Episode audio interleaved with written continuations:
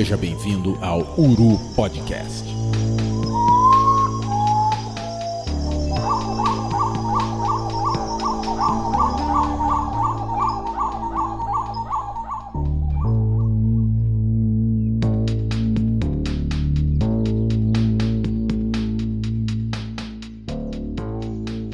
Bom dia, boa tarde, boa noite, amigo das aves. Estamos reunidos aqui mais uma vez para fazer o que a gente mais gosta, que é falar de pássaro. Hoje eu preciso agradecer, a gente voltou nessa segunda temporada em grande estilo. O episódio 1 da segunda temporada é o episódio sobre falcões florestais, onde a gente passeou um pouquinho pelo mundo dos micrastos com o William que foi um episódio de muito sucesso. É, a gente agradece todo mundo que se engajou nesse episódio. Preciso mandar um abraço para todos os nossos seguidores do Twitter e para a galera que chegou agora no Instagram é, do, do podcast. Arroba podcasturu no Instagram e arroba podcasturu no Twitter. Lá vocês conseguem acompanhar o nosso dia a dia e algumas promoções. É, peço a todo mundo que acompanha esse nosso projeto que continue acessando nosso site da nave mãe, da revista uru.com. E sem muitas delongas, eu já preciso abrir os trabalhos aqui é, dizendo que é uma honra para a gente pisar nesse território privilegiado. Hoje a gente está falando aqui muito do cerrado brasileiro. Estamos estendendo o tapete vermelho da ornitologia para o biólogo, nosso amigo Túlio Dornas. Túlio é mineiro, e aí eu já preciso dizer para vocês que desde o início desses projetos de podcast, desde o Bate-Bico, eu acho que a gente anda cercado de mineiros, sempre gravamos aqui com bastante é, gente de Minas Gerais, que é sempre um prazer. Eu mando um abraço para todos os passarinheiros de Minas Gerais. O Túlio ele nasceu em Belo Horizonte, mas a família dele é radicada em Cláudio e aí ele viveu lá desde dois anos de idade. Mas hoje ele já tem aí um diploma de cidadão palmense praticamente, está lá desde 2005, sempre se dedicando ao estudo das aves e tudo aquilo relacionado com a conservação da biodiversidade do Tocantins. É, ele é graduado em Ciências Biológicas pela UFMG, com mestrado em Ciências do Ambiente pela UFT. Doutorado do Túlio foi em Biodiversidade e Conservação, pelo programa de, de graduação da Rede Bionorte. E hoje ele está tá fazendo pós-doutorado, está sofrendo. A gente sempre sofre, pesquisar no Brasil é sofrer, não dá para separar os dois verbos, não e ele está no programa de pós-graduação em Ciências do Ambiente da UFT. Tem experiência na área de ornitologia, ecologia, biogeografia e conservação da biodiversidade e atua em estudos de inventário e monitoramento de aves, em estudos de impacto ambiental, relatório de impacto ambiental, programas de monitoramento de fauna. Também atua como condutor ambiental em atividades de observação de aves, inclusive extremamente recomendado nos nossos grupos. Sempre que alguém fala assim, Alguém conhece algum guia do Tocantins? Aí, entre alguns nomes, o nome do Túlio sempre aparece. É, já atuou e atua em pesquisas científicas relacionadas à conservação associadas a esses inventários ornitológicos no Tocantins, principalmente no bioma do Cerrado, se estendendo até as matas secas da bacia do Rio Paraná. É, já, já trabalhou e trabalha em zonas de ecótono do Cerrado com a Amazônia, principalmente a Amazônia Tocantinense. Quem conhece Tocantins sabe que tem muita coisa boa, principalmente ali no norte do estado, naquelas bordas ali do Rio Araguai, na Ilha do Bananal. E depois dessa apresentação quilométrica, a gente recupera o fôlego, dando as boas-vindas ao Túlio e dizendo para ele que o microfone está aberto para ele dar as boas-vindas e mandar um alô para quem ele quiser. Túlio, seja bem-vindo, o microfone é seu. É, olá, Will. Então, como você, bom dia, boa tarde, boa noite, né? Bom dia, boa tarde, boa noite para os ouvintes que vão nos escutar aí durante nossa conversa. É, eu fico aqui lisonjeado e muito agradecido com as palavras. Eu, você falou aí de um currículo quilométrico, mas acho que no dito popular aí tem um bocado de coisa aí que está em excesso, viu? Mas eu fico agradecido, né? O tapete vermelho da antologia, nossa, eu estou aqui é, é, como se diz, é, até, até, como se diz, acanhado aqui, sabe? Nem sei se mereço isso tudo. Mas eu agradeço demais o convite de vocês para poder fazer essa conversa. É, e também queria parabenizá-los né, pelo projeto do Uru Podcast, sensacional, com certeza um marco da ornitologia e da observação de aves no Brasil, né? É, são centenas, milhares de pessoas que vão escutar os, os, podcasts que foram criados e os que vão ser criados. Então, também só tenho a parabenizar vocês aí por esse grande projeto de sucesso. Valeu, Túlio. Sensacional. Eu preciso registrar aqui que a gente fica pensando, né, em pauta, em episódio e tudo, e, e essa ave que a gente vai falar aqui hoje, ela provavelmente é a ave que eu mais já toquei playback na minha vida, assim, principalmente nos primeiros anos de, de observador de aves, era um bicho que eu tinha muita vontade de ver. E quando a gente iniciou as pesquisas sobre esse bicho para tentar achar para onde a gente andava, um dos nomes que apareceu foi o nome do Túlio, então sempre sempre que a gente pensou em falar do Celeus albriene, do pica-pau da taboca, pica-pau de Parnaíba, sempre o nome do Túlio estava associado com essa espécie. Essa espécie ela é endêmica, espécie endêmica aqui do Brasil, muito especial por isso, e ela é listada como vulnerável, né? É uma daquelas aves que acaba ganhando aquela etiqueta de, de fantasma, né?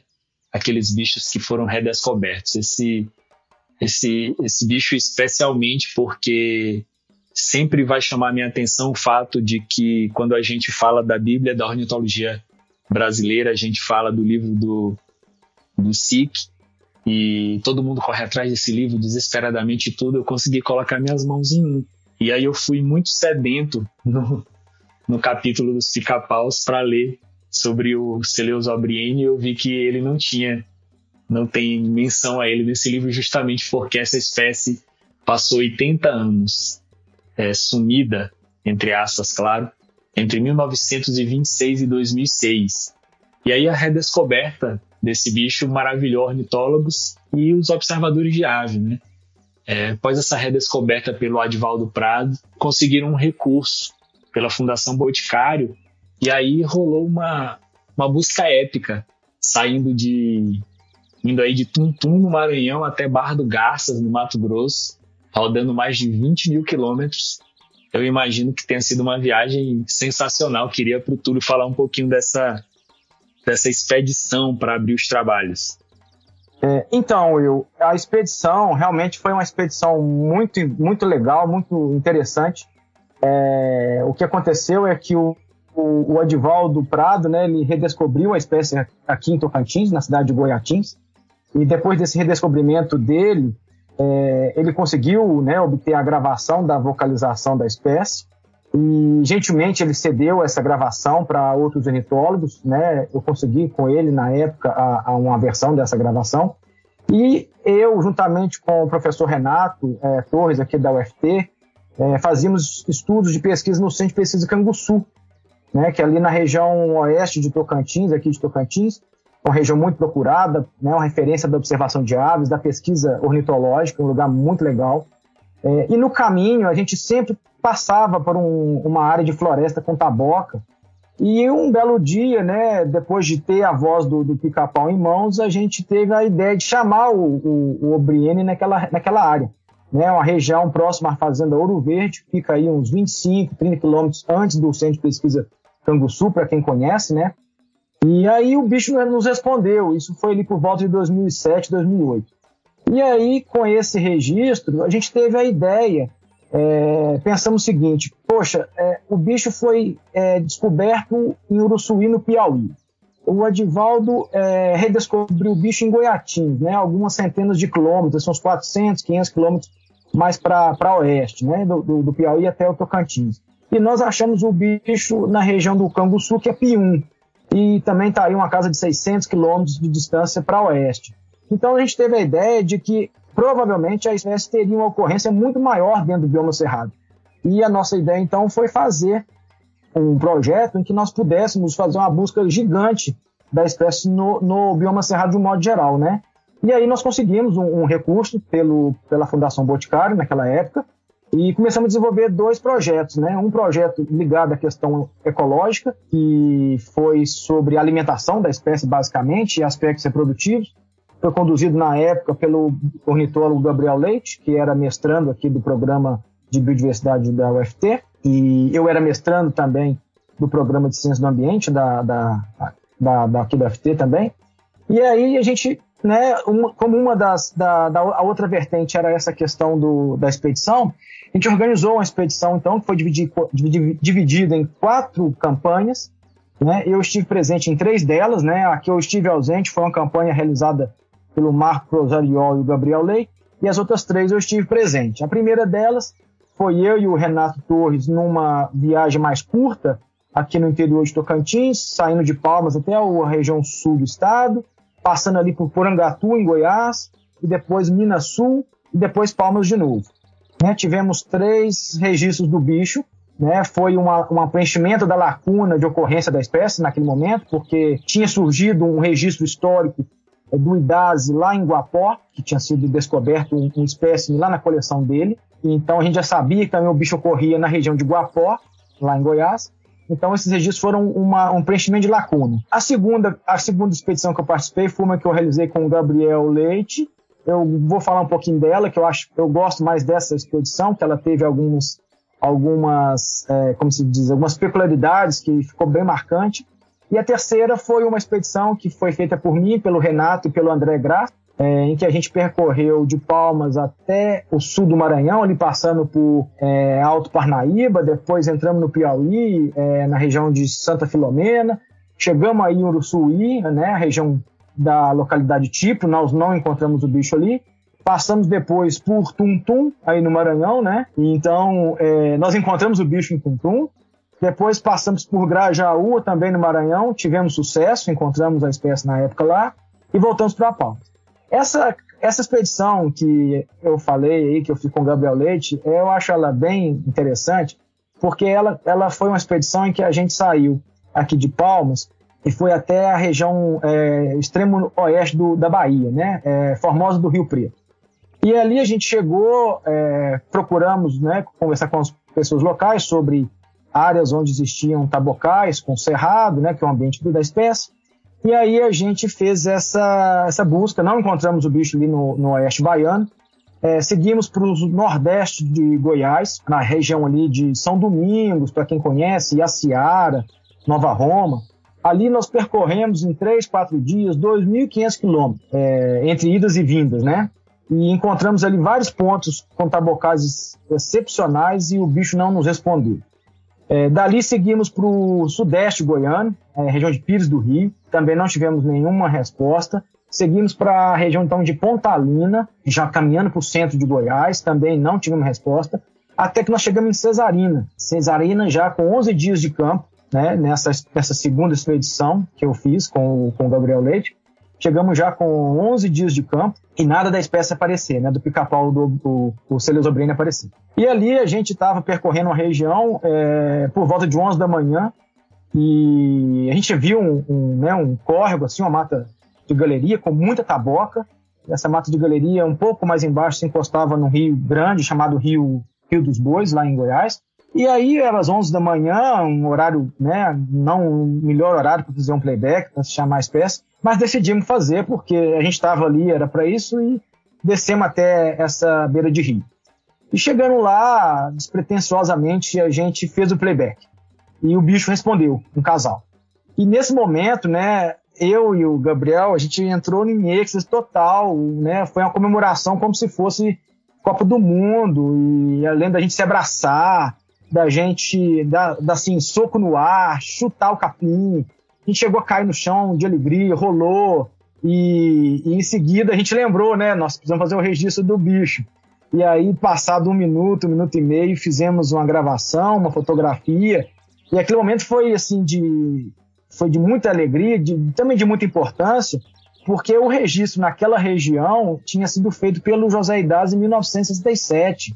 Então foi uma forma de confirmar que aquele registro do Idaz fazia sentido porque o IDAS havia é, coletado o Célio Zobriene em alguma localidade ali próxima, no raio de 20, 30 quilômetros, porque é onde ficava o município de Guapó, né, que é vizinho a Cesarino. E assim a gente ficou super contente depois de quase 12 dias de campo, né? Porque a gente pega uma campanha dessa, se você percorre 12, 11 dias até encontrar o bicho, chega uma hora que você já fica sem esperança e bate uma tristeza, né? Um, é, aquela situação de, de fica um pouco pessimismo.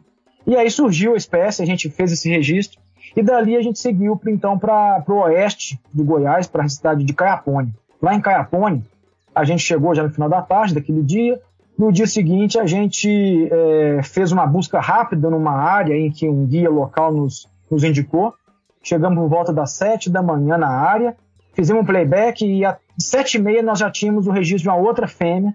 É, então, assim, começou a situação mudar para nós, né?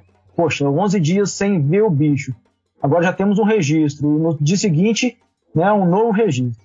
Então, sete e meia ali, oito horas, a gente partiu então para a região de Barra do Garça, no Mato Grosso. E ali em Barra do, em Barra do Garça, é, meses antes, eu havia passado ali naquela região, sentido a Chapada dos Guimarães, e no Rio Barreiro, que é a divisa entre os municípios de Barra do Garça e General Carneiro, eu vi um tabocal gigante na época, né? Mas eu estava de passageiro no carro, não havia como pedir para parar, não fiz nenhuma busca naquela época. Bom, então eu e o Gabriel chegamos ali em Barra do Gás por volta de meio-dia, eu lembro da gente almoçar e seguimos direto para esse ponto. Era por volta de meio-dia e meio, uma hora, chegamos lá, descemos do carro, descemos até a beira do rio, um tabocal enorme, e eu, eu posso garantir para você e para os demais ouvintes, o Tabocal está lá ainda, um amigo acabou de passar por lá e, e, viu. E nesse momento, então, a gente fez o playback e o bicho respondeu de novo, né, um casal. Então, naquele dia, nós já tínhamos dois registros, no dia anterior, um registro, e de repente, né, aquela situação ruim e desesperançosa mudou e estava é, tudo muito bem. E a gente falou: não, agora vai ter um terceiro registro até o final do dia. Né? Era, era, aquilo era por volta de uma hora. E seguimos então para Nova Chavantina, já pegando ali o que seria o extremo nordeste do Mato Grosso. É, nós não, aí nós não encontramos mais o bicho naquele dia. E, e, depois de tanta labuta e tanta tentativa, eu ainda falei com o Gabriel que é, nós íamos ficar naquela noite no melhor hotel da cidade. É, o melhor hotel que tivesse, nós ia ficar independente do preço que fosse, porque a gente queria, né, curtir um pouco é, uma, uma pernoite assim mais confortável. E acabou que a gente ficou no melhor hotel da cidade, foi bem engraçado tinha piscina, sauna. É, o café da manhã tinha uma mesa assim de uns 10 metros com tudo que você pensar e, e tudo. Bom, e no final das contas o preço do hotel era o mesmo preço dos, dos hotéis, digamos assim, espeluncas que a gente ficou em algum lugar da Bahia, ali no Goiás, que eu me lembro. E no dia seguinte continuamos a viagem, é, contornamos ali Água Boa, voltamos para Goiás, na região de Cocal, Cocalinho, e em Goiás a gente chegou na cidade de Mozarlândia, né? Nós já estávamos no 14 dia de campo, 15 e o 15 seria o último dia, né? A ideia era que quando a gente alcançasse a BR-153, né, que é a BR que faz Goiânia, é, é, Goiânia Belém, né, é, a gente iria seguir sentido Palmas e a campanha se encerraria ali. E aí nós pegamos e em Mozarlândia, né, tem uma história bem engraçada, já não tem muito a ver com, com pica-pau, mas uma história engraçada, hoje engraçada, na época foi bem tensa. É, nós chegamos num posto bem de manhã, por volta das 8, 8 e meia da manhã, e eu, eu tinha uma pastinha, né? São curiosidades das campanhas que a gente faz, que eu acho legal de contar as histórias. A gente, a gente né, vê o bicho, tem muita coisa legal, mas a gente passa uns perrengues de vez em quando eu carregava uma pastinha com todas as notas fiscais e recibos da campanha, né? E naquele dia eu abasteci o carro, é, é, coloquei a pastinha em cima da mesa do frentista. E o cara, né, o frentista viu o adesivo no carro e perguntou de que se tratava, nosso trabalho, aquela coisa toda. Conversa vai, conversa vem, eu me distraí. E é, ele emitiu a nota fiscal para mim, eu peguei a nota fiscal e fiquei com ela na mão e esqueci a pastinha na mesa dele ali no posto. Conversa vai, conversa vem, nós entramos no carro, eu botei a nota fiscal ali na, na, no porta-objetos e seguimos viagem e eu esqueci completamente dessa pasta. Dali até a BR foi mais ou menos umas 5 horas de viagem, né, com algumas paradas para fazer playback e a gente não encontrou. Quando a gente atingiu a BR, então a gente seguiu para Palmas. Chegando em Palmas, é, fizemos mais um abastecimento, que eu me recorde, e naquele momento, como a campanha, entre aspas, já tinha acabado, eu estava mais relaxado, eu não me preocupei mais com a minha pastinha. E aí eu coloquei a nota fiscal ali da viagem também no porta-objetos. Quando chegou em Palmas por volta de 11h30 da noite, Eu deixei o Gabriel na casa dele e segui aqui para minha casa. E quando eu cheguei em casa, eu fui descarregar, né, tirar minha bagagem, meus equipamentos, e me dei conta de que a pastinha não estava comigo mais. Eu falei, meu Deus do céu, e agora? Né, eu tinha ali todas as notas fiscais da expedição, 15 dias de campo, e é uma situação complicada, porque a gente tem que prestar conta de todo aquele recurso. E aí eu fiquei em desespero no momento e acalmei um pouquinho. Falei, poxa, a nota fiscal estava na minha mão. Então eu vi a nota, vi o telefone da, da do posto de gasolina, liguei para o posto, era meia-noite, eu me recordo como se fosse hoje, liguei para o posto e a pessoa que me atendeu, eu falei assim, é, boa noite, aqui é Túlio, eu passei aí no posto de vocês hoje pela manhã, é o pesquisador do pica-pau. Ah, sim, tudo bem, como é que você tá? Então, né, ele foi, ele foi falando. Então, a pastinha sua com as notas fiscais estão aqui na minha mesa, tá? Pode ficar tranquilo que amanhã a gente vai encaminhar para você. Aí eu fiquei, nossa, não acreditava. Eu falei, meu Deus do céu. As notas fiscais estão todas guardadinhas lá e tá tudo certo. E assim foi, no dia seguinte eu, eu dormi tranquilo, né? Dormi bem tranquilo. Peguei para ele no dia seguinte, ele colocou no correio, no Sedex, chegou para mim aqui com um dia. E depois eu, nós conversamos via telefone e depois eu, eu, eu, fiz, eu dei uma recompensa para ele lá, né? Para compensar todo esse esforço e essa gratidão que ele, que ele me fez.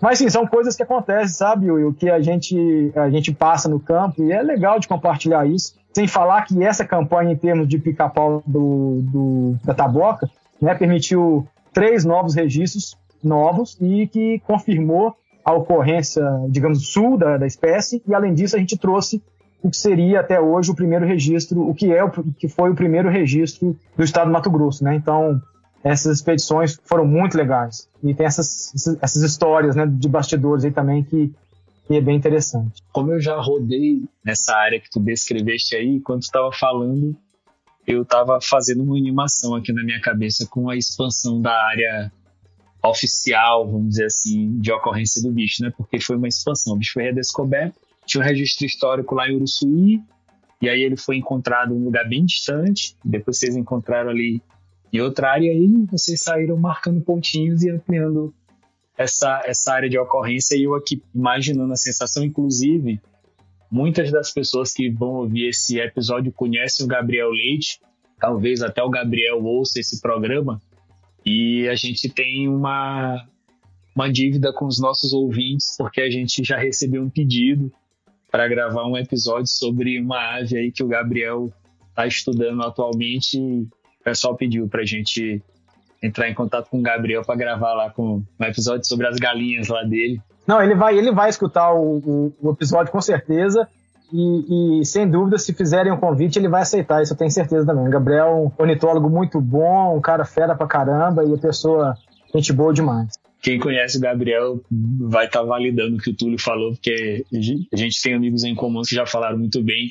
E a gente ainda nessa, nessa temporada, nessa segunda temporada, a gente vai fazer essa gravação, essa, essa pauta já está andando aqui. A gente já até entrou em contato com o Gabriel para articular isso. Uru Podcast.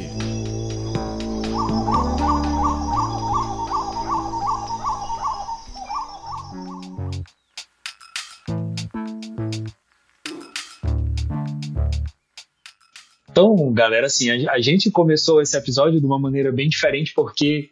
É, e aí eu, novamente, preciso registrar que o Túlio falou dos perrengues de campo. Nem todo perrengue ocorre na trilha. Tem muito perrengue como esse aí que ele falou, que rola por causa da burocracia envolvida na pesquisa. Isso é muito importante e é, tem um potencial de tirar o nosso sono. Inclusive, um abraço para o pessoal do podcast Desabraçando Árvores, que sempre grava alguns episódios sobre perrengues de campo. Esse do Túlio aí é uma parada que me faria perder o sono por meses. Imagina uma campanha em que o componente mais caro é o combustível, geralmente, dependendo da locação aí do veículo.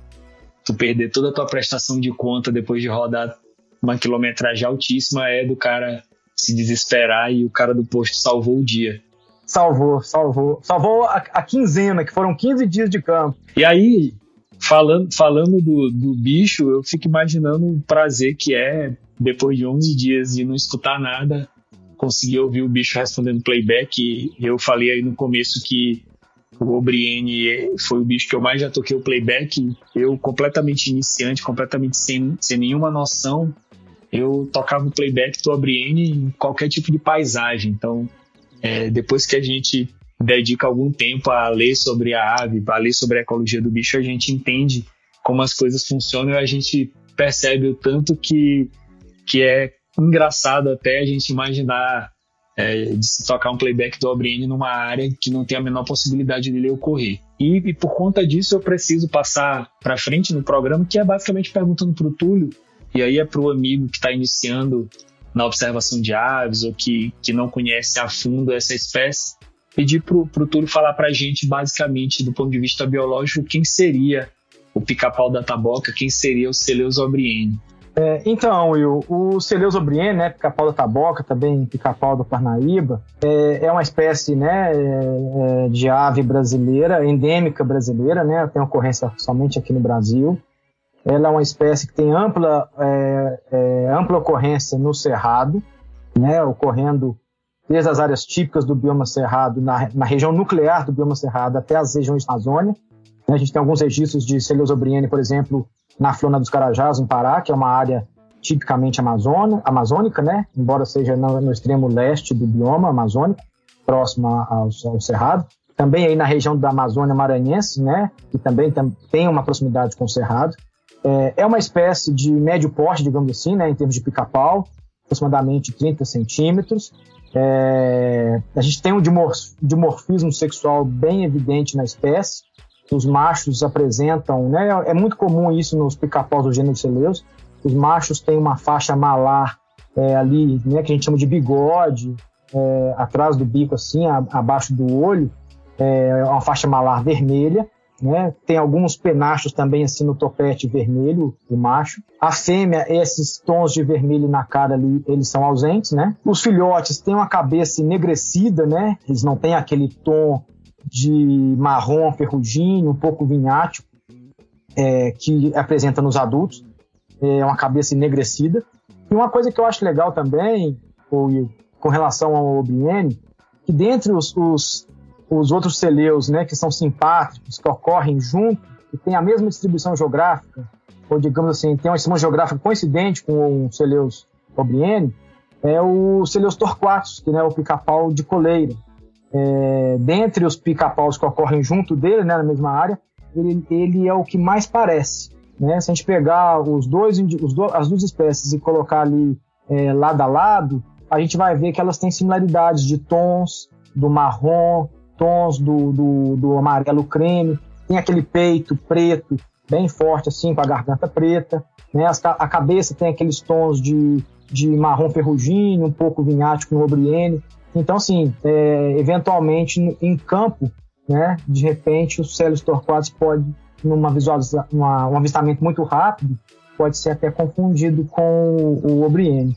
Então, assim, com relação à espécie, eu acho que isso é o, o, mais básico, né, a ser dito agora. Eu sou suspeitíssimo para falar desse, desse pica-pau, porque eu acho muito bonito tudo fazendo a descrição da plumagem dele é, o amigo que tiver oportunidade aí. Eu, eu, hoje a gente recebeu um feedback muito interessante de uma ouvinte que comentou no Twitter que ela estava no carro dirigindo e eu estava ouvindo o episódio dos Micrasto, na parte que o William Menck fala das variações de plumagem entre, entre as espécies que ocorrem no Brasil e ela disse que deu vontade de, de parar o carro e de procurar assim para ver a, a, plumagem. Ela disse que ficou com vontade de que não fosse um podcast, que fosse um, um videocast para poder ter as diferenças da plumagem. Então eu já deixo a dica pro amigo aqui que vale a pena dar uma, uma passada no Wikiaves para ver as fotos de, de Obriene e dos outros celeus. Eu adoro esse gênero, acho lindíssimo. Celeus torquatus aí que o, que o Túlio falou. Celeus spectabilis, bicho maravilhoso. Pica-pau chocolate também é outro bicho que eu acho muito bonito. Eu, eu gosto muito do, do pica-pau chocolate, o Celeus elegans, né? Isso, o bicho é lindo demais e, e esses células são, são sensacionais, mas o pica-pau do Parnaíba, por todo o histórico envolvido, acaba sendo meu favorito, assim, é, dos que eu vi, não vi muitos desses bichos, dos, dos amazônicos mesmo, eu tenho muita vontade de ver o Torquatus e o Spectabilis, ainda não tive essa, essa sorte, mas É o, o, o, anyway, o Celeus, eu falo espectáveis, mas isso não, não tem nada a ver é da pessoa. Eu aprendi espectáveis, mas é, é, tá, é, a espécie que, na verdade, mais, mais se assemelha com o Celeus obriene, né? É porque os dois são até espécies irmãs. Inclusive, o, o bicho, o bicho era, era, é, é era tido o obriene, o espécime, acho que durante algum tempo, né? O pessoal considerou como uma uma subespécie ou uma variação do, do pica-pau lindo, né, que é o Spectabilis. Inclusive, tu falaste aí sobre a pronúncia. Eu passei a vida toda falando Celeus, mas a gente gravou um episódio com Fernando Pacheco e ele falou Celeus. E aí eu desde então tentei me policiar para falar Celeus, mas até hoje eu falo Celeus. É, essa questão da, da, da, pronúncia dos nomes científicos varia, né, de pessoa para pessoa. Muitas vezes você você assimila aquilo que você escutou pela primeira vez e, e tem essas variações. A princípio, né, o que é de, de, de consenso entre ornitólogos é de que essa pronúncia é, não tem muita importância em, em, em, se falar de forma diferente, não. É, mas com relação a essa questão que você comentou, Will, do, do Celis obriene ter sido uma subespécie de espectáveis, realmente, né, quando a espécie foi, é, quando ela foi descoberta lá no Piauí, ela foi depois, foi uma coleta feita pelo naturalista Emil Kemper, né? Ele depositou essa, é, aquele indivíduo coletado na American Museum. Eu vou comentar aqui um pouco sobre isso, que acho que é interessante falar dessa história também, para as pessoas conhecerem. É, o porquê desse nome, né, Obriene. Então, o que aconteceu? Esse Emil Kempfer, né, o naturalista alemão, ele coletou um indivíduo, uma fêmea, e depositou lá na, na, na American Museum nos Estados Unidos. Esse espécime ficou guardado né, durante quase 50 anos, até que um, um, um pesquisador do museu, chamado Charles O'Brien, ele, né, ali fuçando as gavetas, digamos assim, ele abriu lá as gavetas do, do, dos piscídios, né, dos pica-paus, e topou lá com alguns indivíduos de célios espectáveis coletados ali na, na, na, região dos Andes, Bolívia, Peru, e o indivíduo do Piauí. E nesse momento ele percebeu que o, o, o espécime brasileiro tinha diferenças né, em relação aos espécimes dos Andes. Somente tamanho, né, o, um pouco ali a, a questão da, daquelas manchinhas, a, a, as costas, né, o dorso, e, e as coberteiras da, das costas, ali as penas das costas, tem aquelas barrinhas pretas. No Spectabis é muito mais forte, muito mais intenso. No Celesobriene é um pouco mais, mais brando, né? mais ralo. E aí ele percebeu essas diferenças e comentou com o, o curador da época, o Lester Short, e, e, então, até sugerindo, ó, era necessário que um, um trabalho né, de taxonomia para a gente poder verificar isso de, e de repente descrever uma nova espécie. E assim fei, foi feito pelo Short. É, o O'Brien acabou que não, não fez o trabalho. E em homenagem ao Charles O'Brien, que foi quem alertou né, dessa possibilidade de ser uma espécie nova, o Short, na sua descrição, é, né, nomeia o, né, a, a, população brasileira de Célios, a população do Cerrado, digamos assim, de Célios expectáveis, como Célios Spectables Obriene, né, ou, ou, Spectables O'Brien, né? A gente, portuguesando um pouco, fala Obriene. E, então, assim, no início de tudo, é, né, 50 anos depois da coleta, o bicho ganhou, a população do Piauí ali, né, o nosso Célios Obriene, ganhou então o um nome e, e, passou a ser reconhecido como uma subespécie. É, passado, depois da redescoberta da espécie, né, em 2006 pelo Adivaldo, né? Que, poxa, então o bicho sumiu da condição que ele era dado como extinto, inclusive, né? Muitos ornitólogos consideravam a espécie como extinta, não acreditavam que ela existia mais. E como ela é redescoberta, né? Ou seja, o bicho existe, né? Começou a ter uma discussão sobre a espécie, né? Sobre o taxon, né? E acabou que a subespécie Celos spectatus obriene foi validada como uma espécie, né? Uma espécie plena e ela foi então chamada de Celius obriene, né?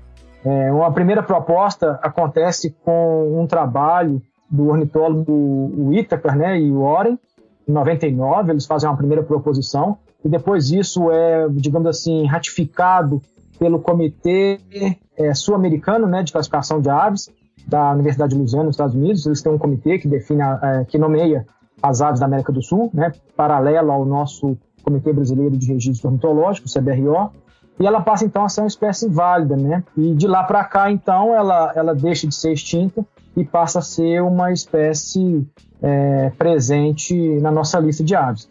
E, e mais para frente um pouquinho, nós vamos ter, é, já depois de, dos anos de 2010, alguns estudos de genética, né, fazendo uma análise genética entre a população de células expectáveis e de células sobre N, e daí a gente vai ver que geneticamente se trata de duas populações distintas, né? Tem uma diferença genética entre elas, né? É, confirmando, digamos assim, né, a, o caráter específico de cada uma delas. Né? E esse trabalho aqui eu, eu tenho notado que foi feito pela Lorena Azevedo, né, e equipe, e liderada pelo Pérez, Pérez do Rego, que é um, um, biólogo, ornitólogo, geneticista da UFPA de Bragança. É isso, a, a, mais ou menos é isso a história por detrás dessa, dessa taxonomia e descrição do Celeusobriene. Eu acho muito legal nessa história que, que Túlio contou, porque todos os nomes envolvidos na, envolvidos na parte de nomenclatura, eles, eles criam assim uma... são humanizados assim, na história, porque a gente tem o nome em inglês do bicho, que é Kempfer's Woodpecker, e aí se trata do pesquisador lá que fez a, aquela primeira coleta lá, Kempfer. Aí o nome científico dele, que era Celios spectabilis obriene, por causa do O'Brien, virou o nome específico, que ficou Celios obriene. E quando a gente cita pela primeira vez, a gente tem que falar do escritor. E aí aparece o cara que fez o trabalho, que é Celios O'Brien Short, 1973, que é o nome do pesquisador que fez esse trabalho de descrição e o ano em que ele fez. E aí a gente começa a entender como é que funciona um pouquinho para o amigo aí que não é biólogo, tem toda uma complexidade envolvida e não tem nenhum nome ali por acaso, não. É, a nomenclatura ela tem todo um sentido, né? Você, quando nomeia uma espécie, tem uma razão para oferecer aquele nome, né? E no caso do, do Celeosobriene, foi então uma homenagem a uma pessoa, né? Tem, tem espécies que ganham nomes de regiões, né? É, de, de, de regiões, de pessoas, às vezes faz uma referência a uma característica né, da plumagem e coisas desse tipo. É, tudo isso aí é muito, muito bacana. Inclusive, adianto aos amigos que tem uma proposta aí para a gente fazer também um episódio sobre esse tema, talvez um episódio um pouquinho mais denso, mas é, não deixa de ser divertido. Assim, para quem já, já brincou de, de ser biólogo, de quem sonhou, mesmo que não concretizando em ser biólogo, todo mundo passou pela fase de imaginar qual seria o nome que seria dado para uma espécie que você descobriria e passa um pouco por isso. Mas voltando ao assunto aí do, do pica-pau e fazendo referência ao que o Túlio contou pra gente nessa história, é, eu preciso perguntar, claro, né? É, Túlio já disse que ele é um pica-pau de médio porte, um bicho aí de aproximadamente 30 centímetros. Quem já escutou, quem não escutou, vai escutar nesse episódio, porque o nosso editor, o Cylon, vai colocar algumas vocalizações do Celios Obriene nesse episódio para o nosso ouvinte. Então vai saber que ele tem uma vocalização extremamente distinta, uma vocalização diferente dos outros bichos desse mesmo gênero.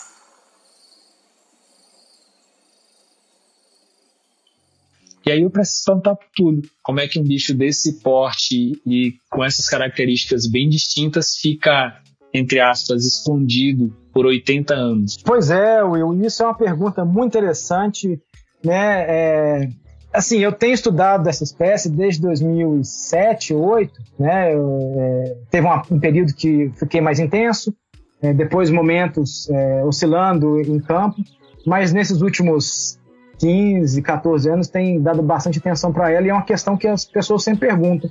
Como é que uma espécie desse porte, né, com a vocalização extremamente alta, diferente, ficou tanto tempo escondido? Então, esse escondido, é, é interessante até a gente fazer escondido por 80 anos, né? É interessante a gente fazer um, um, um adendo aqui, porque é uma coisa bem legal. Existe uma confusão de que o Obriene, o Celis Obriene, que acaba da Taboca, ficou 80 anos sem registro né, de 1926 até 2006. E na verdade não foi, não foi assim. a gente ficou, a gente teve registros da espécie nesses 80 anos, né? De, de, em que estava escondido. Eu falo até que ela ficou no anonimato. E aí por quê?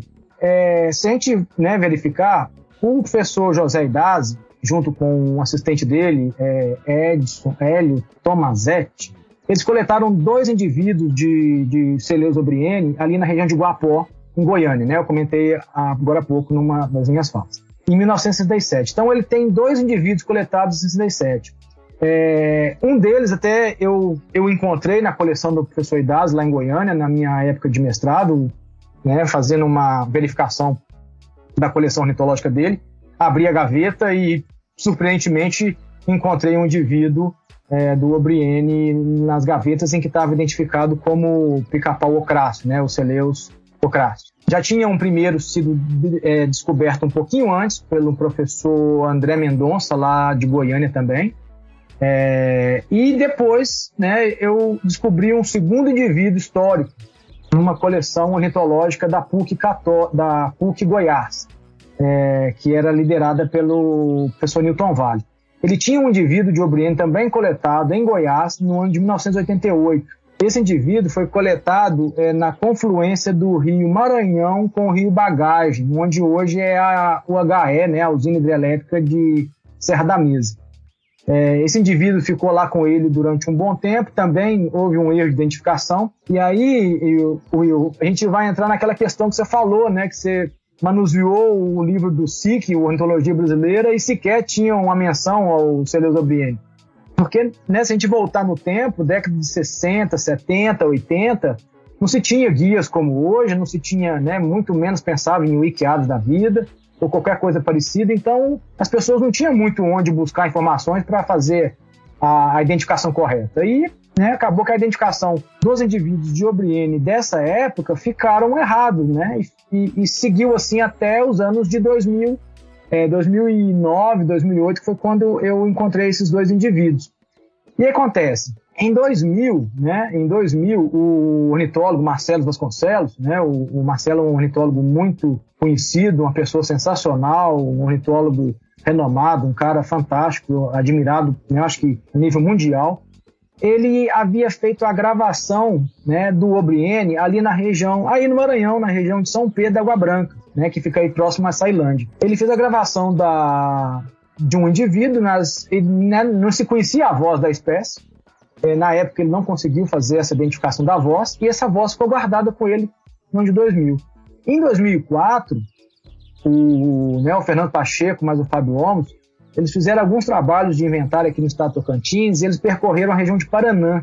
Paranã é um município ali no sul do estado Tocantins, colado ali em Goiás, e eles andaram ali e eles é, descrevem um registro de célios torquatos é, para aquela região, o que é um registro estranho, né? Não se esperava um Célio Torquatus ali. E na descrição deles está escrito no artigo, que, no artigo que eles escreveram, né, Aves do Tocantins, região sul, é um artigo de 2006, está publicado na Revista Brasileira de Ontologia. Eles mencionam que a região ali tinha muita taboca. E aí, é, passado alguns anos, bom, é, tinha muita taboca, isso em 2004. E aí, bom, eles descrevem os Célios Torquatus. É, em 2006, o, o Adivaldo, então, faz o redescobrimento. Então a gente vai notar que e esse registro do Pacheco do, do, do Fábio Gomes, ele, por que, que ele é um Obriene? Né? Depois, é, o, eu e o Gabriel, na época, é, pesquisando o Obriene, a gente fez um contato e a gente cogitou com o Pacheco se haveria alguma possibilidade de, de fato, aquele registro ter sido um Obriene, né? em função dessa similaridade que comentei antes entre o, os Célios torquatus né? e os Célios Obriene, e a região né, uma região tomada de tabocal, que é o hábitat da espécie. Ele afirmou que sim, muito provavelmente poderia ser isso mesmo, é, porque seria muito menos provável a, a, gente encontrar naquela região os Célios torquatus. E de fato, alguns anos depois, 2010, é, 2012, surgiram alguns registros de Célios obriene no município de Paraná, é, digamos assim, uns 30, 40 quilômetros distante de onde Pacheco e Fábio fizeram esse registro. Então, assim, resumindo, nós tivemos pelo menos cinco registros da espécie nesses últimos 80, nesses, nesse intervalo de 80 anos, né? E infelizmente ela não veio né, à tona. coube ao Adivaldo, em 2006, fazer esse redescobrimento é, definitivo, digamos assim, porque ele teve a, a, grata, a grata surpresa de capturar o bicho em rede, né? Então, aí com o bicho na mão, pôde tirar foto de todos os ângulos possíveis e tal. Ele, na época, compartilhou isso com o próprio Pacheco, o Pacheco né, confirmou. O Edivaldo escreveu, então, um artigo na Atualidades Antológicas que, faz, que fala sobre aquele redescobrimento. E então, a gente tem, né, é, nesses últimos nesses 80 anos, cinco registros. O que acontece, o que, eu, o que eu fico às vezes intrigado é que eu acho que esse talvez, talvez, né, isso é uma intuição minha, não, não existe nada assim mais sistematicamente trabalhado. De repente valia a pena uma busca nas coleções é, do Johann Natter, né, que foi o naturalista que percorreu boa parte do Goiás na, no século XIX. Ele coletou muito, muitos, muitas aves, né? depositou isso no, no, Museu da Áustria. É um material que foi muito bem trabalhado, muito bem revisado, então é, talvez realmente não tenha nada. Né? A gente também tem outros naturalistas que passaram ali. É, a própria Emilis Netlag, ela cortou um trecho, um bom trecho de Goiás até chegar na Ilha do Bananal.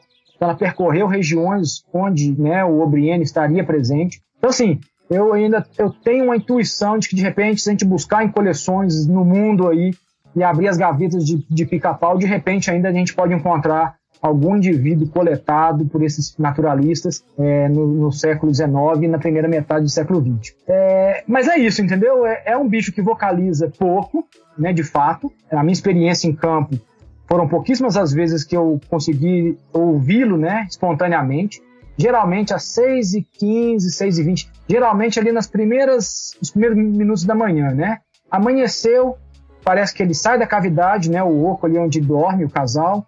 Um indivíduo vocaliza, o outro vocaliza, parece que eles né, se reúnem, se encontram e tomam rumo ali na, na mata. De tardinha, né, no final do dia, também presenciei a mesma situação. Eles voltam ali para a região onde a cavidade, dormitório, um vocaliza, o outro vocaliza e de repente eles entram no, no, na cavidade, né? Isso tudo não foi, não foi visualizado, né? Foi percebido pela questão sonora. A noite cai e não tem mais vocalização. É, então, de fato, é um bicho é um bicho que vocaliza pouco. E eu acho também, né, é, que tem a questão da, do hábitat, né? Um hábitat muito inóspito. Né? Para quem conhece um, uma área de cerrado com taboca, não é um lugar que você adentra, né? Que você vai rasgando o peito, né? Não é uma mata que tem aquele subbosque, né? Aberto, que você vai caminhando. O bocal é fechado, né? Então não é um ambiente que a gente entra, né? Os naturalistas, os próprios coletores do, do século XX também tinham cuidado e foi uma proeza ter coletado dois, né? Naquela época. Então acho que é por aí um pouco essa dificuldade de ter se descoberto o bicho no passado, né? Mas lembrando que nesses 80 anos a gente teve pelo menos cinco registros que, né, devido a, a condições é, extras aí, não, não foi possível ter a identificação correta. E no caso do, do Obriene, guardadas as devidas proporções, acho que Túlio disse tudo quando ele falou sobre um insight que é a falta de referência, referência de comparação.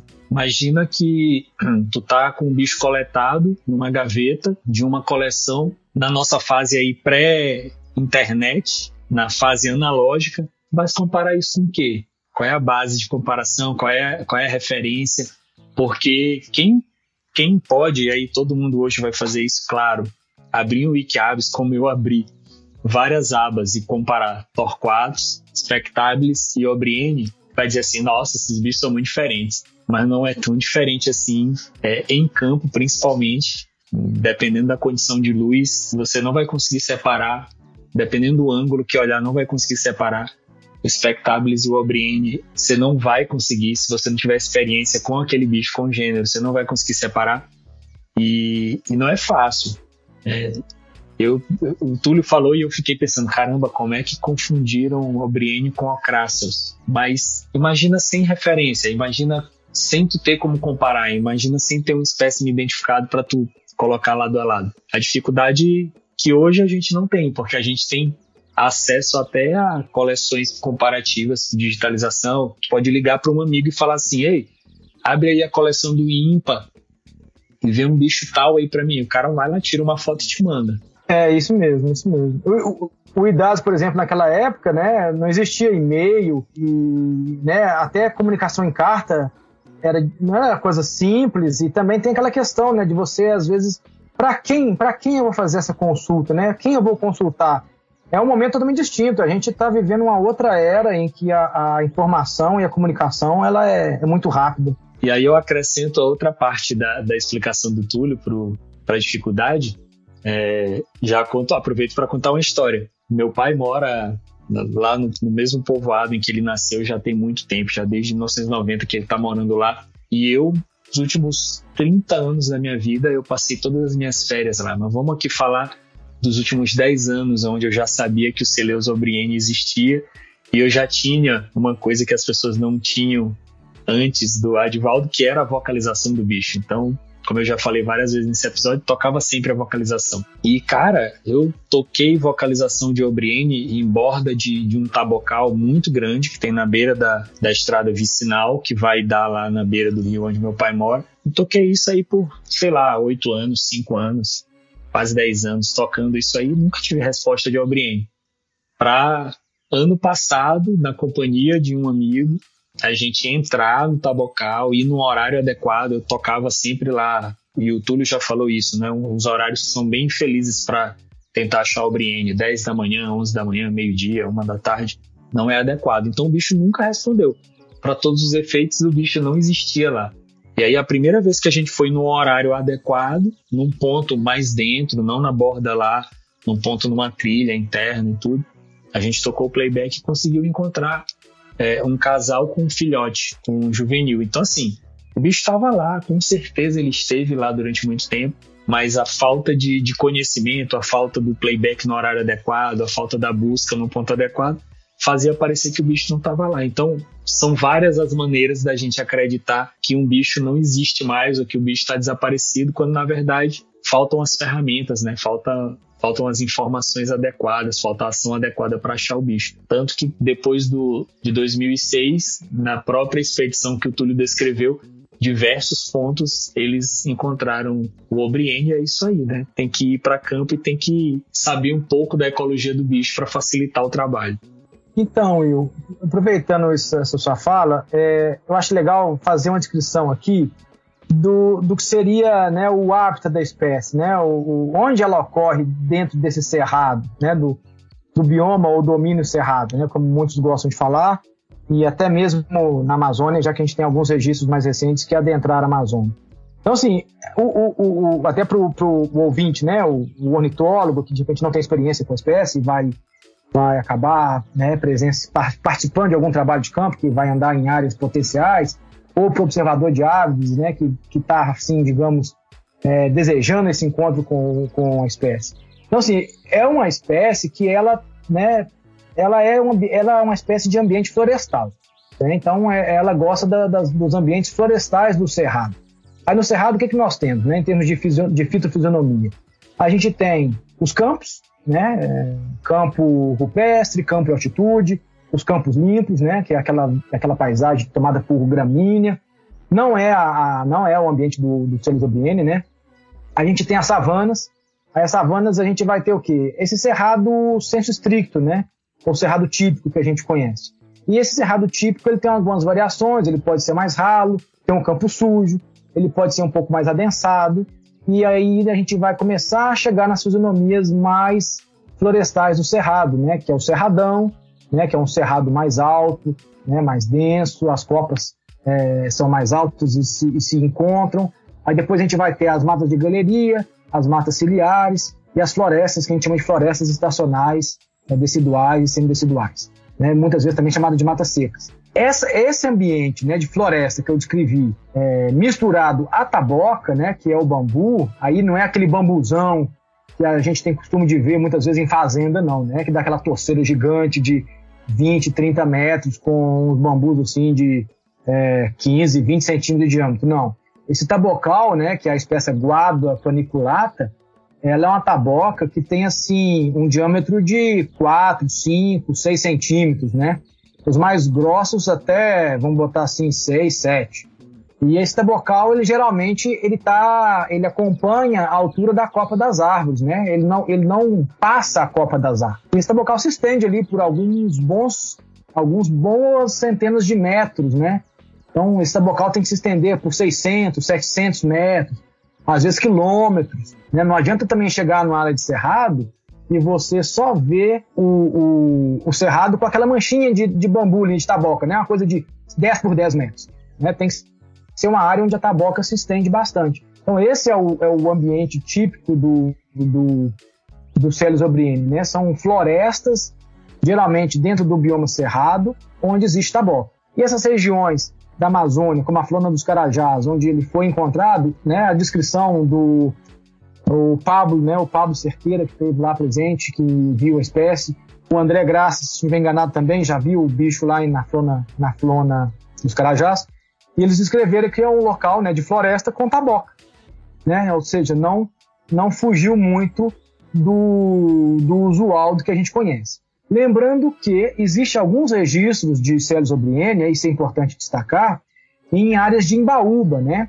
Esse registro que eu mencionei do Marcelo Vasconcelos é, foi feito aí no, no, próximo ao Rio Tocantins, ali em São Pedro da Água Branca. É, ele descreve que foi em regiões de Embaúbal, que não tinha taboca próximo. E o Marco Rosariol fez um registro muito legal, é, inclusive ele tem fotos disso, está publicado, em que o Sérgio Obriene utiliza algumas embaúbas no Centro de Pesquisa Canguçu, né, aqui em Tocantins. E o Centro de Pesquisa Canguçu é uma área, eu conheço relativamente bem é, a área e o entorno, nós não temos tabocais ali próximos, né? Os tabocais mais próximos talvez estejam a 15, 20 quilômetros de distância. E aí ele fez o registro do, do Celiosobriene numa embaúba, né, onde ele bica a embaúba, ele faz alguns furinhos ali. A gente sabe que as embaúbas é né, uma espécie vegetal, né, que tem uma relação ecológica ali muito forte com as formigas, né?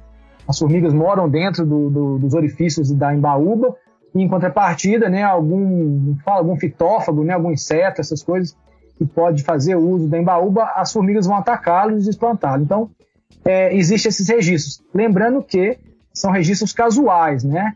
Então, a ocorrência de Obriene em, em exclusivos são alguns registros, né? Eu já vi o Obriene usar em baúba, mas em áreas onde é totalmente coberto por taboca, né? Eventualmente ele saiu do, do ele sai do, do, tabocal e vai ali é, na embaúba. Aproveitando também, Will, né, que eu mencionei a questão da dieta da, dieta da espécie, é importante já mencionar isso, né? A, a, a ocorrência dos celos né, nesses tabocais, nesses cerrado com taboca, locais em que a espécie busca a sua alimentação, né, que são formigas. Ele fura ali o, o, a taboca, né, ele fura, ele quebra. As formigas que vivem ali nos pomos internamente dentro do bocal saem, então ele vai lá e com a linguinha dele ele pinça essas formigas, come né, existe uma estratégia de, de, de forragem em que ela sobe ali a, a taquara, né, a vara do bambu da, da, da, boca e fura em diferentes locais, né, em diferentes alturas e vai lá pinçando as, a, vai pinçando as formigas. Então, basicamente, né, se, se a gente encontra um, dentro do domínio cerrado, dentro do bioma cerrado, a princípio, entre Goiás, é, Tocantins, Maranhão e Piauí, né, que ainda não temos nenhum registro no, em Minas Gerais, na Bahia, né, em São Paulo, então, se a gente está nesses estados e a gente encontra áreas de florestas né, com tabocais, há uma grande chance da, de haver um encontro, então, do, do, do Brienne.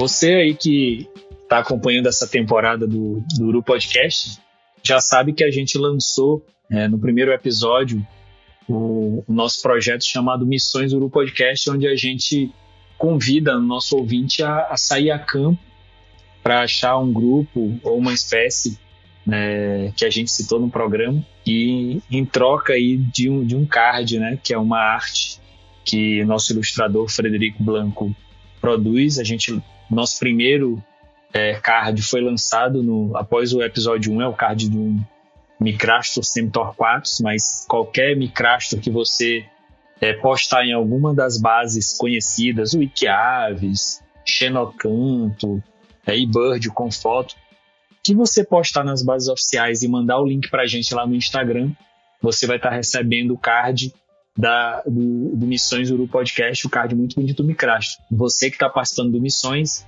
por favor, ouça com muita atenção toda essa descrição que o Túlio fez de onde encontrar o Celeus Obriene, porque a gente vai lançar, vai ser o nosso Missões agora oficialmente lançado. É, vai ter um card. No final desse, desse programa, você vai lá no Instagram do Uru Podcast. Esse card já vai estar lá com a arte disponível. E se você encontrar um Celeus Obriene, fotografar e postar em alguma dessas bases, você entra em contato com a gente, manda o link desse registro, pode ser áudio, pode ser foto, e você vai estar recebendo aí na sua casa esse card dessa ave sensacional.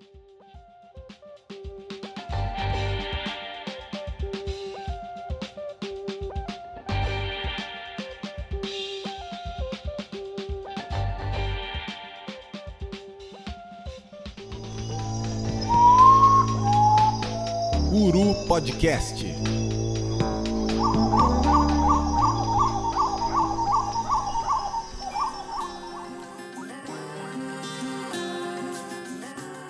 Eu vou falar aqui da minha experiência. É, o Túlio falou aí do, das tabocas que crescem lá nas fazendas, fazem touceira, aquele tabocão mesmo. Eu toquei muito playback de Obriene nessa taboca aí. Beira do, do rio Mearim, lá em Barra do Corda, toquei demais, não ia aparecer nunca. Às vezes, às vezes, às vezes aparece, o Will. Nunca diga nunca. É, mas assim, seria, eu acho que seria mais difícil, mas não sei, vai que um dia, né? Ele tá ali de bobeira pertinho. É, o bicho voa, eu toquei na restinga já. Eu tô aqui fazendo aqui, falando a verdade para vocês, porque é uma vergonha que a gente passa algumas vezes nessa vida até aprender. Tô brincando, mas é assim, o observador de aves, às vezes, ele, ele vai assim na esperança, né? Cara, não custa nada, tô com playback aqui, vou ver se o bicho aparece.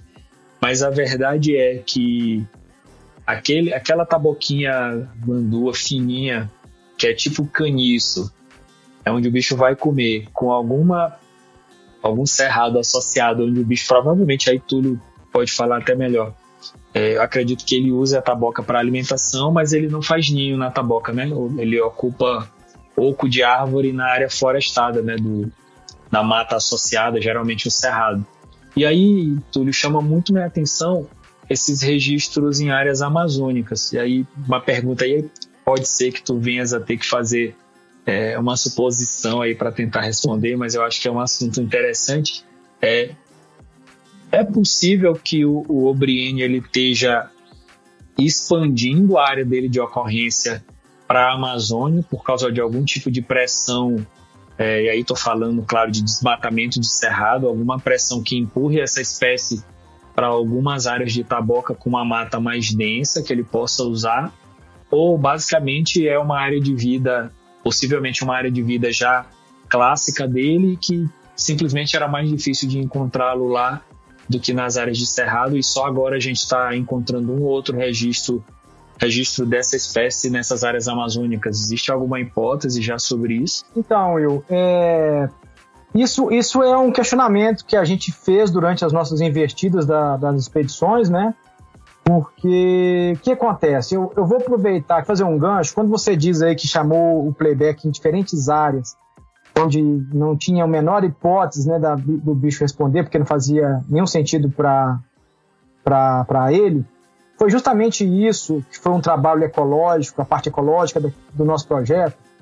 Na época, o Gabriel Leite ele fez isso. Ele explorou as áreas de taboca, né, cerrado florestal com taboca, e áreas de cerrado sem taboca.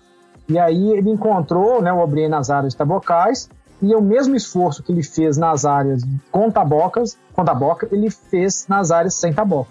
E nas áreas sem taboca praticamente não teve nenhum, foi zero mesmo. Ou seja, para mostrar essa, essa forte dependência da espécie com as áreas florestais e tabocais. E aí, eu, né, fazendo uma ligação com a sua pergunta, é, é, não, eu, eu, não existe nada, não existe um estudo que teste essa hipótese, né, que você colocou aí de uma expansão. Eu particularmente acredito que isso esteja acontecendo. Por quê? É, bom, quando a gente imagina quando a gente volta no tempo e reconstitui toda essa Amazônia maranhense, por exemplo, né, que é essa região oeste do Maranhão, que é uma região de Amazônia, se a gente reconstruir isso no passado, é, se você pegar uma, as áreas mais, digamos, mais íntegras de floresta amazônica no Maranhão, é, pelo, eu nunca andei lá, né? Mas pelo que eu já conversei com as pessoas, um pouco que eu já andei em outras áreas de floresta amazônica, aqui em Tocantins e beirando ali o Pará, é, essas áreas não tinham tabocais internamente, né? Essas áreas de floresta. E a gente sabe que a, a, a, a taboca, a guarda paniculata, ela tem uma facilidade de se expandir com a degradação do ambiente. Então, geralmente, se a gente tem uma mata, né, uma mata, o pessoal chama de mata fria, né, essas florestas ombrófilas é, bem íntegras, né, de porte elevadíssimo, às vezes quando tem uma estrada né, que, que corta essa mata, o tabocal vai começando a se expandir e se estender por dentro dessa, dessa abertura. E a gente sabe que o oeste maranhense ele está muito, né, muito alterado. Então a gente favoreceu muito o crescimento da taboca, que obviamente, naturalmente, estava ocorrendo ali na transição Cerrado Maranhense, Amazônia Maranhense. Então, assim, eu tenho uma, eu tenho uma, uma convicção de que esse desmatamento provocado no oeste maranhense, né, que coincide com a Amazônia do Maranhão, permitiu um avanço do tabocal e, e com esse avanço do tabocal o Obriene também se expandiu. Mas nós temos que lembrar que o registro da Flona dos Carajás vai dar uma contrabalanceada nisso aí, porque a Flona dos Carajás é uma área gigantesca, né? É, são milhões de hectares de floresta. O bicho foi encontrado lá no meio, na área de tabocal, aparentemente sem nenhum tipo de alteração. Né? As áreas mais alteradas estão, estão longe. E aí isso pode dar uma contrabalanceada, né? De modo que talvez tenha, tivéssemos no passado alguma coisa nessa, nessa floresta amazônica é, do extremo leste, né, amazônica, ou da, do oeste da, do Maranhão. Mas eu acho sim, o, que na minha opinião a gente está tendo uma expansão da espécie para dentro da Amazônia. Lembrando sempre que esse registro da flona dos carajás é um contraponto, porque ele nos faz interpretar de que de repente poderia haver alguma população, aí eu acho que população menor, né, mais reduzida, é, nessas áreas de floresta é, aí na região da Amazônia, do Maranhão principalmente. A gente também não pode descartar que não existia nenhuma mancha de taboca nessa floresta do passado, né? É, eu só acho que essas manchas no passado elas eram muito reduzidas e agora elas estão crescendo porque houve desmatamento e a taboca ela, ela, ela ganha área para crescer, né? Porque é um crescimento é, por debaixo da terra ali, chama de clonal, e, a, e, o bambu vai crescendo, crescendo até tomar conta. Então favorece a espécie. Até no próprio Tocantins, é, quando eu comentei no início do nosso, da nossa fala, a região do Nordeste goiano, né, a região ali de São Domingos, Iaciara, é, Nova Roma, Monte Alegre. Eu e o Gabriel andamos lá em 2009, nós rodamos 2.500 quilômetros dentro daquela região, né? E a gente não encontrou o bicho. Agora em 2020, 2019, 2020, eu encontrei dois casais em áreas que eu visitei quando eu fui com o Gabriel. Ou seja, por algum motivo me deu me deu a entender de que o bicho se expandiu para lá.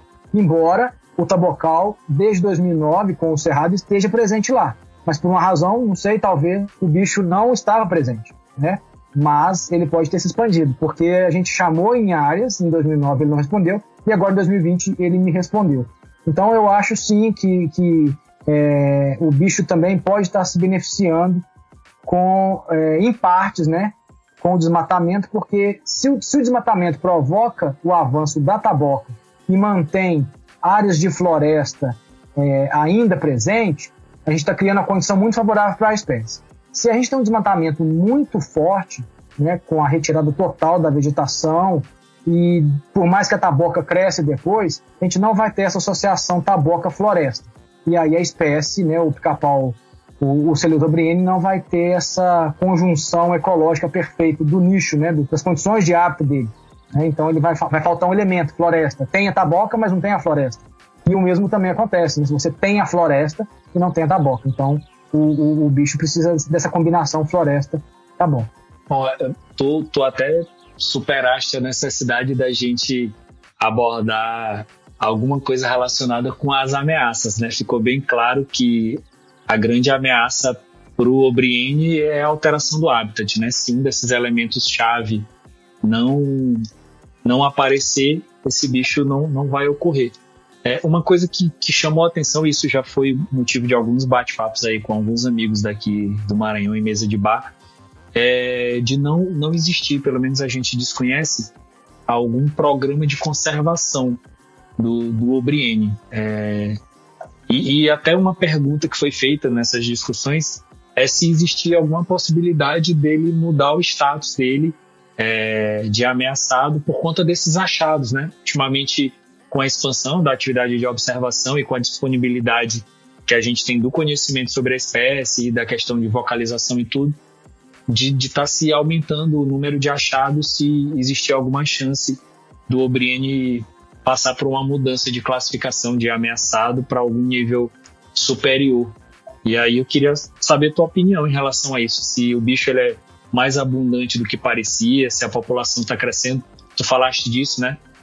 Do, do, bicho ocupar alguns espaços que, que tem tabocal e que antes ele não ocorria. Qual é o teu feeling a respeito aí da, das possibilidades para essa espécie? Então, eu legal essa pergunta aí, cara, muito massa. É, o que acontece?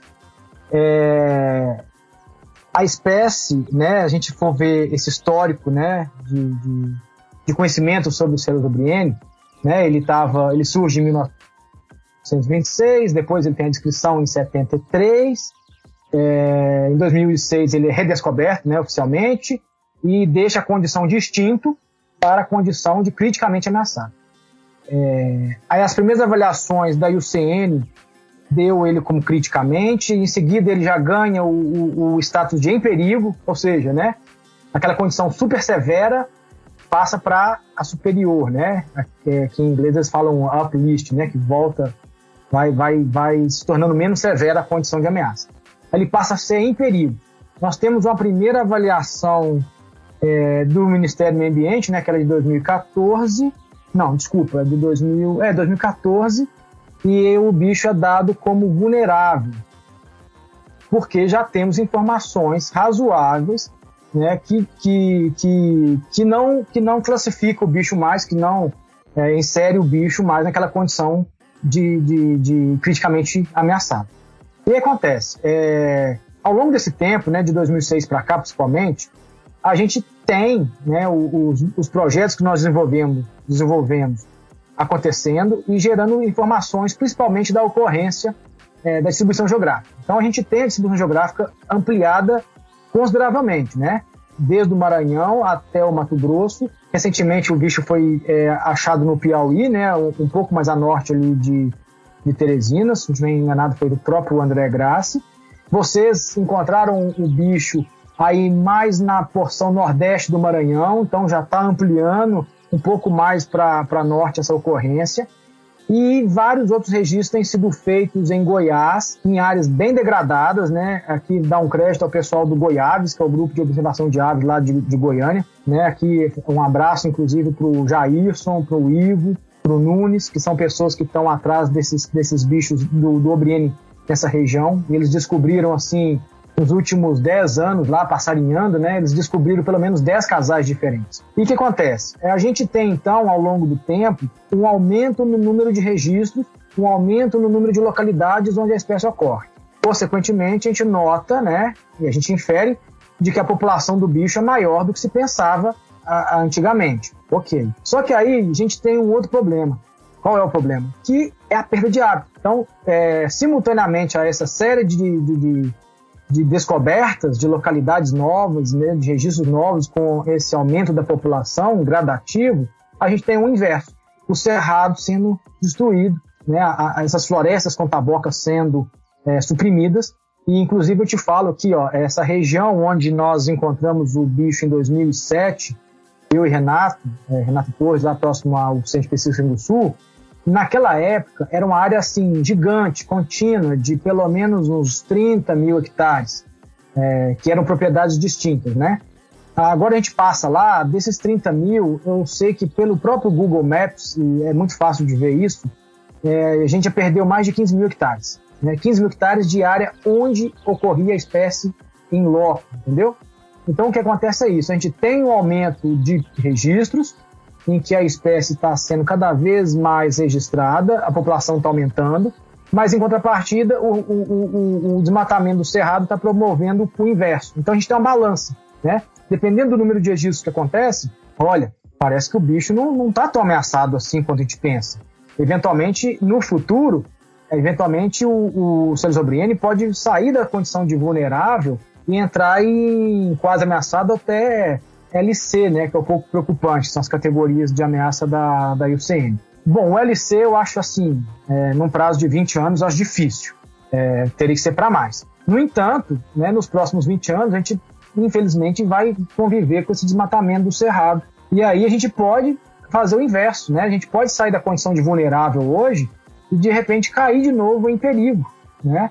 E se a coisa for muito crítica, né, for muito rígida, esse desmatamento, essa perda de hábitat, a gente pode até atingir de novo o criticamente. Também acho que o criticamente é um cenário mais é, pessimista para 20 anos para lá. Então, assim, nos próximos 20 anos, ou nós vamos conseguir, por aumento da, da, da, do conhecimento sobre a espécie e da proteção da espécie, né, que a gente precisa criar unidades de conservação que protejam especificamente o Celis obriene. Por ironia do destino, nessa área todinha que a gente descreve, né, a gente conhece a espécie da Flona carajás, lá no Pará, que é a unidade de conservação né, de, de, de sustentável, mas tem um, um, sistema de zoneamento muito rígido. A gente conhece a espécie aqui do Parque Estadual do Cantão, aqui em Tocantins, e de algumas RPPNs que estão sendo criadas ali no entorno é, também da, do Parque Estadual do Cantão.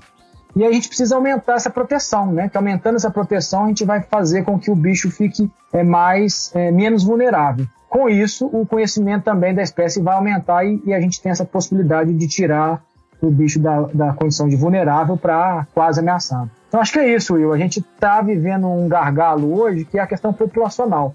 A gente precisa entender melhor a, o tamanho populacional de Celesobriene. Por quê? Na IUCN, parece que o pessoal tem dado a população de Obriene mais ou menos na casa de 5 mil, 6 mil indivíduos. O, as avaliações do, do, do, Ministério do Ambiente, do Instituto Chico Mendes, também têm dado esse valor. Mas, assim, é um valor projetado, sabe? Não teve nenhuma pesquisa que, de campo que fosse lá e, eventualmente, medisse o tamanho populacional do, da espécie. É uma coisa que a gente projeta baseado nos registros, na experiência de campo, então não tem assim uma, uma, uma certeza, né? E aí, o que a gente precisaria hoje era determinar isso. Porque se a gente consegue estimar mais de 10 mil indivíduos maduros, né? Maduros é aquele, é, que são aqueles indivíduos capazes de reproduzir, a gente conseguiria sair da condição de ameaçado, né? A gente sairia da, da classificação e o bicho não estaria mais ameaçado. Mas é, é difícil hoje, né, para quem tem experiência em campo com a espécie, é, projetar mais de 10 mil indivíduos nessa região onde a gente conhece o Célio Obriene. Então, é, é, é, o nosso futuro aí nos próximos 20 anos vai ser uma balança entre o aumento da proteção e o aumento de conhecimento e, ao mesmo tempo, é, o quanto nós vamos perder de cerrado e, e, de Amazônia também, né, já que o bicho ocorre nesse leste amazônico, o, o quanto nós vamos perder de cerrado e de Amazônia para a gente poder ter essa resposta que você colocou na sua pergunta. Pois é, eu só queria, sobre isso que o Túlio falou, né, pontuar duas coisas. A primeira é a minha experiência quando eu vi pela primeira vez essa espécie. É, cansado já de tocar o playback sem sucesso em lugares aleatórios, eu fui para Caxias com, com dois amigos. Um abraço pro Leonardo e pro Marcelo. Toparam essa trip lá. E a gente entrou em contato com o guia lá na região de Caxias, com o Thiago Rodrigues. Um abraço pro Thiago. Inclusive, o mesmo guia que encontrou o Celeuso Obriene lá em São Benedito do Rio Preto, que é esse registro que está no Wikiaves, que é o registro mais ao norte da espécie hoje em dia. E aí a gente se tacou para lá, cara, para um ambiente onde a, a, mancha de taboca era pequena, ficava associada com eucalipto e com um, uma matinha de cerrado. E eu olhei aquilo ali e pensei assim, cara, tem nem condição desse bicho ocorrer aí. E aí Thiago tocou o playback a primeira vez, nada, tocou a segunda, nada. E aí na terceira vez já veio a primeira resposta, na quarta o bicho já veio voando, aquele negócio espetacular, assim. Até hoje uma das experiências mais satisfatórias que eu tive nessa vida de observador de aves foi poder fotografar aquele bicho em vida livre, assim, câmerazinha com a lente 300mm, uma 7D de primeira geração, tudo muito bem roots mesmo, assim, início de, de observação de aves, foto meia boca, nervoso, tremendo. Mas assim, o, que eu queria mesmo pontuar é que cinco anos depois já não existe essa área, tá? Então a gente, como o Túlio descreveu, a gente está numa corrida é, entre dois espaços, um espaço de ampliação e um espaço de redu redução drástica, para a gente ver se esse bicho chega até onde a gente quer que ele chegue. E aí a segunda coisa que eu queria pontuar, né, porque a gente já está se encaminhando aí para mais de uma hora, uma hora e quinze de conversa aqui hoje nesse episódio, era para o Túlio, para ele falar para a gente o que, é que ainda tem de lacuna de conhecimento sobre a espécie. Ele já falou aí que existe uma necessidade grande de um trabalho é, para definir a população desse bicho, para fechar né, a classificação de risco. Mas eu queria que ele falasse aí, acrescentasse se existe alguma outra coisa, acredito que sim, do ponto de vista ecológico, que a gente possa falar aqui para estar tá deixando o nosso ouvinte com uma pulga atrás da orelha em relação ao Obriene. A grande, a grande lacuna, digamos assim, é, é esse aspecto populacional, tá? Mas isso é um trabalho que envolve, vai envolver uma, uma, articulação, digamos assim, de pesquisadores em toda a distribuição da espécie, desde aí do Piauí Maranhão até Mato Grosso. Agora, uma coisa muito interessante que ainda é, está para ser descoberto né, é um aspecto reprodutivo. Né? A gente não conhece o ninho do, do Obriene, é, a gente não conhece os ovos do Obriene. Então, isso é uma coisa que ainda precisa ser descoberto, porque talvez, é, talvez não, essa descoberta vai elucidar algumas dúvidas, né? É, esse ninho é realmente é na cavidade de uma árvore?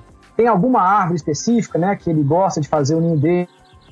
É em qualquer árvore? Então, essa informação ainda não veio, não, ainda não foi descoberta. E quando isso for descoberto, isso vai ajudar a gente demais. Eu tenho uma ligeira suspeita de que é, ele ocupe algumas espécies de árvores, né, cavidade de algumas espécies. É, teve uma, uma época que eu trabalhei numa determinada área, durante três anos, eu ia nesse ponto é, a cada três meses, né? E ficava três dias. E eu sempre ouvia e às vezes ouvia. E no final da tarde ele ficava próximo aos buritis. Mas eu não conseguia chegar lá é, bem próximo. Mas assim, com o binóculo eu percebi que esse buritis, esses buritis tinham alguns, algumas cavidades, alguns ocos, né? Então eu fiquei naquela suspeita, será que esse bicho está dormindo dentro do buriti? Né? Faz sentido, é uma árvore que geralmente tem o cerne lá dentro macio, né? tem cavidade e, e a gente tem né, que dormem em buritis, aquela coisa toda. Não era uma vereda, era uma mata de galeria que tinha buritis ali dentro. Então, é, eu acho que uma, uma grande lacuna hoje da ecologia da espécie é essa, a gente tentar descobrir o ninho desse bicho. Né? Tem pessoas que dizem que pode ser em cupins aéreos, eu tenho um pouco de dúvida. É, né? tem, tem um trabalho interessante sobre ninhos dos celeus galeatos, né, que é aquela espécie da Mata Atlântica. Parece que várias cavidades é, onde o bicho faz ninho são cavidades que surgem a partir de ventanias, né, de, de galhos que se quebram e aí deixa, né, exposto à cavidade, o pica-pau entra. Eventualmente, a gente não tem menor, né, não tem essa, esse conhecimento, eventualmente o Obriene pode ter essa mesma estratégia é, né? O Célios Ocrassus, o pica-pau Ocrassus, eu mesmo já vi algumas vezes e tive essa, essa felicidade de encontrar com ele em campo. Ele está lá pousado no tronco e está perfurando a árvore, né? Furando, furando, furando e fazendo a abertura depois o, o, o, o seu a sua, o seu ninho ali, né? O Obriene a gente nunca viu isso. Ele pousado num tronco e batendo, né? Abrindo, essa, abrindo esse buraco. Eventualmente pode ser essa estratégia. Ele já utiliza a cavidade previamente feita por alguém ou eventualmente por ventanias, né? Queda de galhos, né? Maiores sobre galhos menores e deixa ali a cavidade exposta. Então acho que é, é, ecologicamente, Will, é, seria o aspecto reprodutivo a grande lacuna. E, digamos, do ponto de conservação, a gente entender melhor a população da espécie, para eventualmente, se a gente conseguir atingir mais de 10 mil indivíduos maduros, ter uma melhor perspectiva do estado de conservação e é isso. Né? É, outra questão importante, para finalizar também, é a gente aumentar a proteção da espécie em áreas protegidas, né? seja as RPPNs, que são iniciativas de proprietários e de de grupos de pessoas, né, seja solicitando né, ao poder público a criação de, de, unidades de conservação, como os refúgios de vida silvestre, né, eventualmente monumentos naturais, onde possa ter o OBM. Eu acho que esses aí são os caminhos que a gente deve seguir é, nos próximos 20 anos, como eu coloquei aqui, né, numa perspectiva de, de estado de conservação. Se a espécie vai realmente ficar é, num estado tranquilo ou se a gente vai ter um aumento dessa severidade de ameaça aí. Cara, é, quem me conhece um pouco aí sabe agora a dificuldade que vai ser a gente encerrar essa, essa gravação, porque falar de Obriene, assim, aqui mandar um abraço pro Leonardo Vitor, mandar um abraço pro Gustavo Gonçalves, aqui os colegas aqui do Maranhão, e a gente fala muito desse bicho sempre é uma dificuldade encerrar. Uma conversa muito boa que a gente está tendo aqui com o Túlio. Queria mandar um abraço pro Fred, um abraço pro Luiz, dizer que dessa vez vocês perderam. Vocês iam gostar muito de participar desse bate-papo de hoje. Vocês vão ouvir o programa e vão ficar pensando: caramba, essa daqui vai fazer falta no meu portfólio de gravação. Queria agradecer demais ao Túlio pela disponibilidade. Não é fácil, galera. Assim, vocês vão pegar esse programa editado e pronto para ouvir. Não é fácil. É uma gravação que a gente geralmente faz dia de semana, à noite, intervalo de campo. Tem que, tem que encaixar na agenda do pessoal e é, a gente precisa sempre, sempre, sempre agradecer os nossos convidados que, que se disponibilizam a falar de pássaros aqui com a gente, porque é um desprendimento muito grande, é um sacrifício. A pessoa tá entregando para a gente um tempo que ela podia estar tá com a família. Túlio tem uma filha pequena aqui que eu conheci aqui antes da gente gravar, a Thaís. Mandar aqui um abraço para ela. E a gente sabe que, que esse tempo é um tempo valioso, então registro isso nessa gravação. É muito bacana poder contar com vocês para a gente produzir esse tipo de conteúdo para os amigos observadores diários. Deixo aqui de novo o microfone aberto para o Túlio se despedir de vocês. Cara, um abraço, um prazerzão. Espero nas próximas visitas a, ao Tocantins, a Palmas. A família da minha esposa é uma galera aí, a gente já visitou algumas vezes, da gente poder se encontrar para bater um papo sobre o Obriene ao vivo. Tudo o microfone é seu.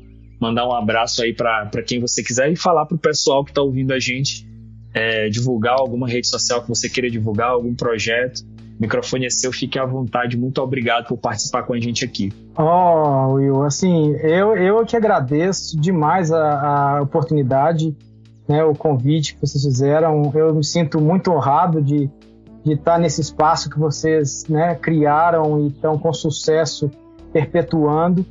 Né, eu, nossa, é, tô assim, foi muito legal, né, poder ficar uma hora falando sobre essas experiências que a gente tem em campo, isso é, isso é muito gratificante, porque a gente vai muitas vezes para campo, né, levanta as informações da espécie, é, escreve os artigos e tal, mas uma situação dessa aqui, em que a gente fala, né, em que o programa vai ficar gravado, as pessoas vão poder escutar em diferentes momentos, em diferentes dias, em diferentes épocas. Então, hoje a gente tem crianças que daqui 10, 15 anos vão escutar esse podcast, né, e, e vão conhecer um pouco melhor a, a história né, do Obriene nesse nosso momento. Então, assim, eu, eu só tenho a agradecer essa oportunidade.